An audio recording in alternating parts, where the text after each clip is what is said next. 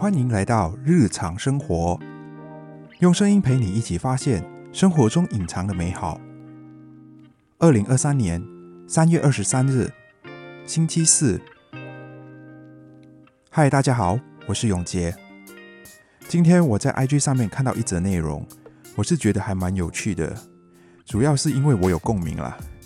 它标题是这样写到的：工作上要有渣男心态，有六条戒训，让我们来看看。第一，随便你怎么看怎么想，我无所谓。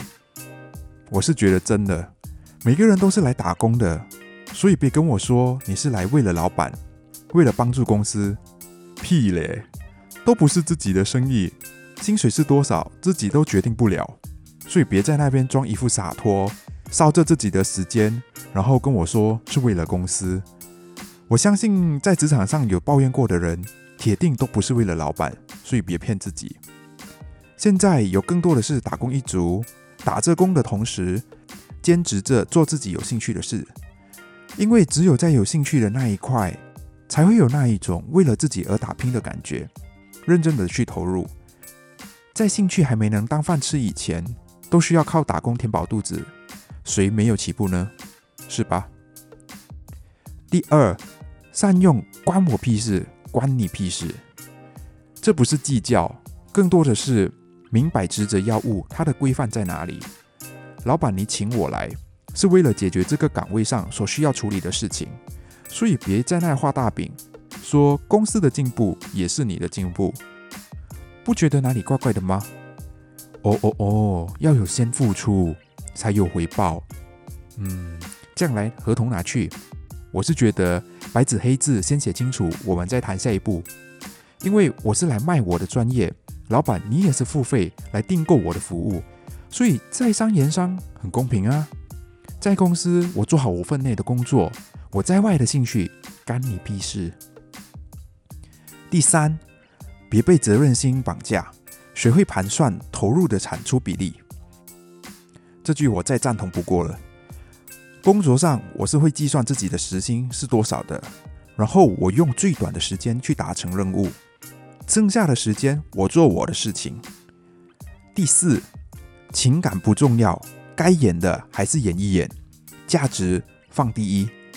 这个我其实一半一半。因为跟同事之间的话，我相信还是会遇到好的人，可以变成朋友的。但是对于老板，想都别想，该擦的鞋还是擦一擦。特别是在年终或者是年度审核的期间，为了自己的荷包，绝对有价值。第五，我是来赚钱的，不是来生气的。我相信大家都有听过这句话：不怕神对手，就怕猪队友。我偶尔还是会碰上死脑筋的同事，这比例就像你给他一只汤匙，然后他只会拿来喝汤，他绝对不会拿来吃饭。就意思是不会善用那个工具来应对不同的情境。通常遇到这类的情况，我会站起来走开一边透透气再回来，因为生怕自己被气死。第六，不要太入戏，始终保留自己的初心。绝对绝对绝对重要的事情讲三遍，时不时要提醒自己，当初加入公司的目的是什么？是钱？是技能？还是踏板？新年祝老板的宏图大展，给他自己收着就好，别自己也跟着陷进去了。要知道，如果在你同时发展自己的兴趣，那里的价值回报远远超过老板能够给的。By the way，我想问大家，这以上。都是渣男的态度啊！嗯，如果你喜欢我们的 Podcast，也欢迎你 follow 这把声音，日常生活用声音陪你一起发现生活中隐藏的美好。我们下期见。